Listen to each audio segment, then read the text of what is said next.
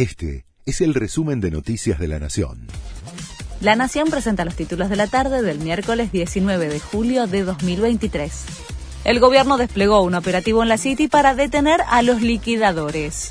En conjunto con la Justicia Penal Económica y la AFIP, el ministro de Seguridad, Aníbal Fernández, envió a la Policía Federal al microcentro para allanar a las cuevas y arbolitos que comercializan la divisa paralela.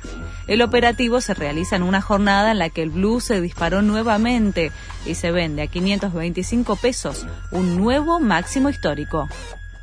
El gobierno subió casi 7% el precio de la harina subsidiada y podría impactar en el valor del pan. La bolsa de 25 kilos pasó de 2.142 a 2.290 pesos, según lo dispuesto hoy por la resolución publicada por la Secretaría de Comercio. Acumula un incremento de 43,8% en lo que va del año, es decir, por debajo de la inflación general.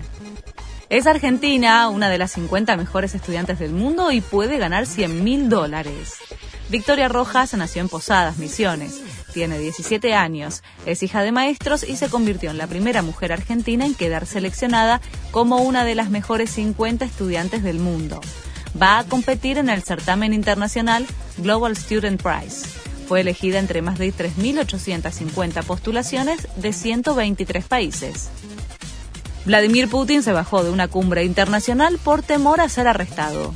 El presidente ruso, blanco de una orden de captura de parte de la Corte Penal Internacional, no va a asistir a la cumbre de los países BRICS en Sudáfrica en agosto, ya que ese país reconoce al tribunal y debería implementar el arresto llegado el caso. El Tata Martino confirmó cuándo debuta Messi. El estreno oficial en Inter Miami del astro rosarino va a ser este viernes ante Cruz Azul de México por la Liga Cup. También va a ser el debut de Sergio Busquets. Este fue el resumen de Noticias de la Nación.